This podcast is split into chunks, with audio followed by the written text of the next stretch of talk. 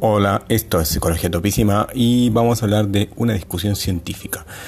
Eh, en un podcast anterior eh, hablamos de un artículo eh, que trataba sobre el cambio climático en los bosques, el IPCC y la dieta. en una de las partes de ese artículo habíamos un trabajo en el cual los autores habían usado inteligencia artificial, o sea, machine learning, para calcular la cantidad de carbono que se podría extraer de la atmósfera plantando árboles en regiones aptas para plantar árboles, pero que no tienen árboles. O sea, esto sucede porque al estar el carbono en los árboles, no está en la atmósfera, lo cual disminuiría el efecto invernadero y ayudaría a mantener las temperaturas por debajo de los 2 grados de aumento. Resulta que hace un par de semanas se publicaron al menos cinco reportes señalando los errores del artículo original de la revista Science.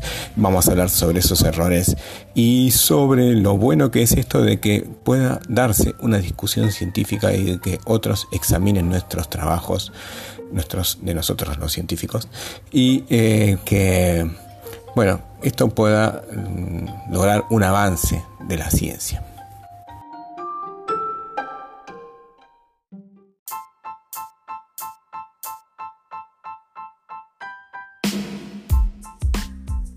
Bueno, el primer error que señala es que se tomaron en cuenta áreas en las que no pueden crecer bosques debido a restricciones ambientales o sociales.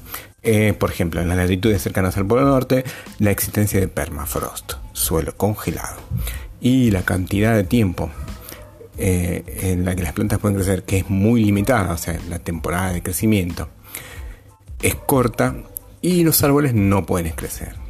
En Australia y otras regiones áridas, la salinidad, los suelos endurecidos, la falta de humedad tampoco permite que se establezcan los bosques. En África existen suelos poco fértiles, hay falta de agua. Los herbívoros que pastorean y el fuego, el fuego sobre todo es un gran factor, mantiene estos ambientes en mezcla de pastizales y arbustales. Otras áreas de América y Asia que tienen degradación importante de suelos y diversidad tampoco son muy aptas para restaurar la cobertura boscosa. Entonces, eh, todas, parte de todas estas áreas parece ser que se incluyeron en el estudio original. Además, también se incluyeron áreas que son urbanas o que tienen población muy densa, como la capital de la República Democrática del Congo, Kinshasa. Bueno, esto es un problema. Punto 2. La estimación del carbono capturado por los árboles es eh, mayor porque asume que las áreas sin árboles no tenían ningún carbono.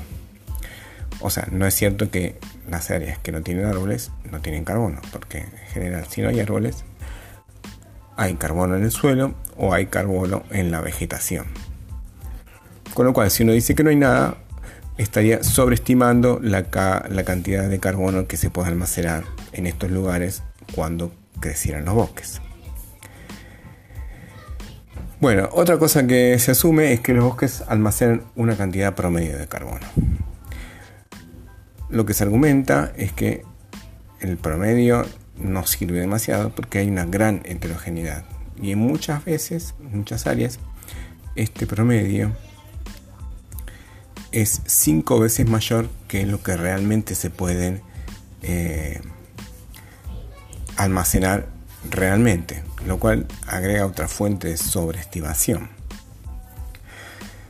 Cuarto, ellos consideran cómo el agua influencia los bosques, pero no consideran cómo los bosques influencian el agua.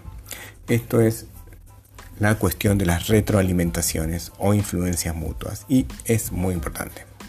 O sea, ellos consideran que eh, se pueden establecer bosques con las condiciones actuales. Pero lo que pasa es que los bosques tardan mucho tiempo en crecer y establecerse. Entonces, a medida que van creciendo y estableciéndose, van influenciando varias variables, como la cantidad de precipitaciones, la estacionalidad, la humedad del suelo y del, aire. En algunos de estos casos, los impactos pueden ser negativos. Por ejemplo, si los árboles extinguen las aguas subterráneas, aumentando la escasez de agua en ciertas regiones. Y esto se puede observar mm, cuando se hacen plantaciones comerciales, como las plantaciones de palma o, por ejemplo, las plantaciones de eh, palta o abocado. Entonces, también hay impactos positivos, por supuesto. Estos resultan cuando la cobertura boscosa incrementa la disponibilidad de agua. Y esto sucede si se plantan las especies adecuadas en una densidad correcta. También el bosque puede promover la lluvia y cambiar climas actualmente áridos a condiciones más húmedas. Pero el punto es que si se va a establecer un programa a gran escala de plantado de bosques, es necesario considerar todas estas retroalimentaciones que suceden con las variables ambientales, el clima y los bosques.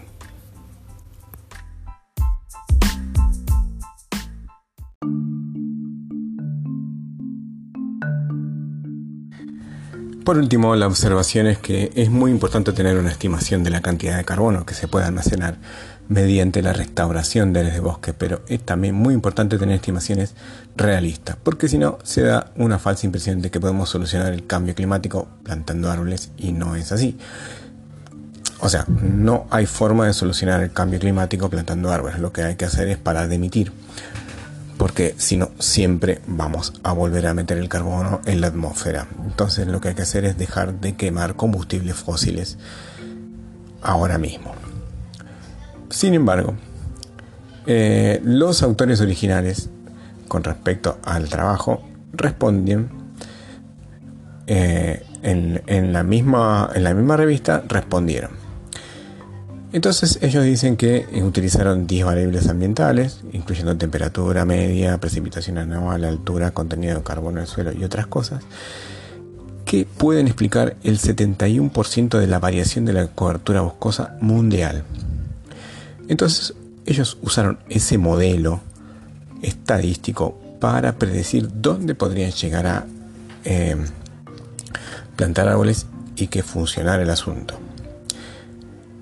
Eh, o sea que lo que ellos, la, capacidad de explicar era bastante alta. Eh, lo que admiten es que obviamente hay que ir zona por zona y ver exactamente en qué lugares eh, se cometen errores, porque 71% significa que no es un 100%, o sea, tenemos un 30% de errores, así a grosso modo, lo cual puede ser un puede ser áreas muy grandes.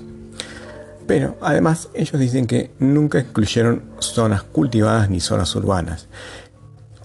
Y estos lugares tienen un gran potencial para eh, plantar árboles.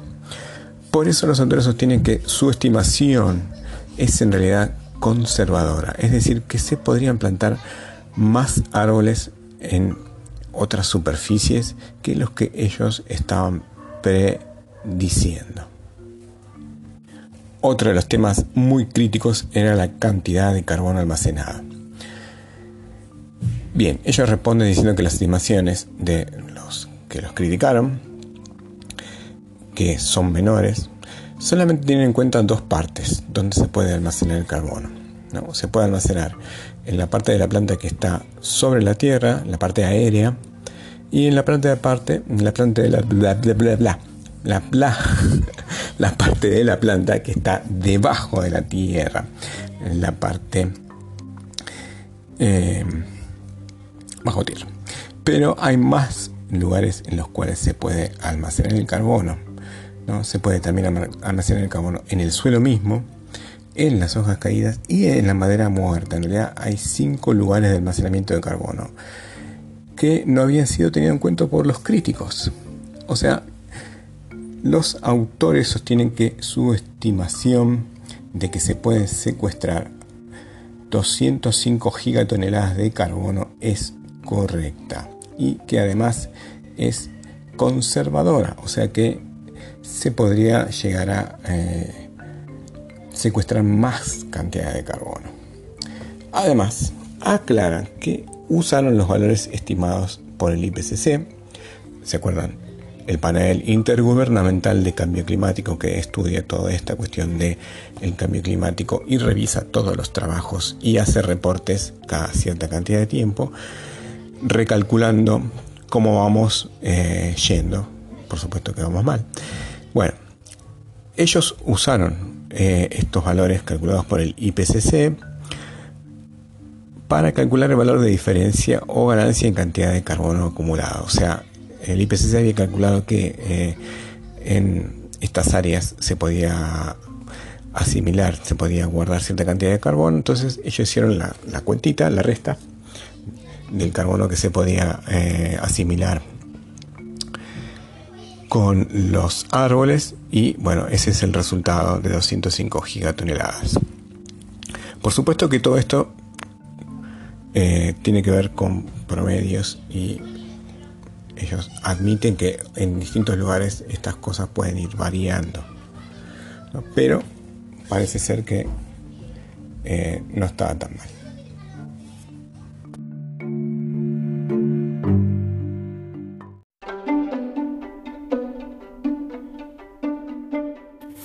Bien, parece ser que muchas de las críticas podían resolverse con un poco más de detalle en la metodología. Además, hay muchas sugerencias de eh, mejoras en eh, los métodos y eh, más críticas todavía, mucho más técnicas. Pero una de las cosas que, que quiero destacar es que si los autores usan lo que se llama ciencia abierta y reproducible, esto debería pasar menos. Es decir, si todos los métodos, todos los datos, toda la información necesaria para repetir su trabajo estuviera disponible absolutamente, es decir, que yo en mi casa podría agarrar y decirme, bueno, a ver, entro al sitio web, me bajo los datos, me bajo eh, el software, mm, todo, todo, lo que ellos usaron, podría repetir exactamente los resultados y entonces mirar exactamente cómo se hicieron los, los cálculos. Eh, bueno, eso es una cuestión de eh, cómo la ciencia eh, está transformándose en algo mucho más transparente. ¿no? Eso es, podría ser el tema de un podcast completo, pero se llama ciencia abierta y reproducible. así que tengo en cuenta para las próximas veces. Bueno, esto es todo. Una, una cosa que les quería decir era que el nombre Ecología Topísima no es porque somos topos, sino porque eh, lo que hacemos es eh, mirar o comentar trabajos que se han publicado recientemente en revistas importantes de ecología y ambientales, con lo cual, bueno, se supone que son trabajos top. Pero bueno, no tienen por qué ser top y pueden ser muy importantes e interesantes y algunas de esas cosas veremos pronto. Así que los dejo con, bueno, en, como siempre, los, trabajos que revisé están los links para verlos en profundidad en eh, el texto del podcast. Así que bueno, nos vemos la próxima y gracias.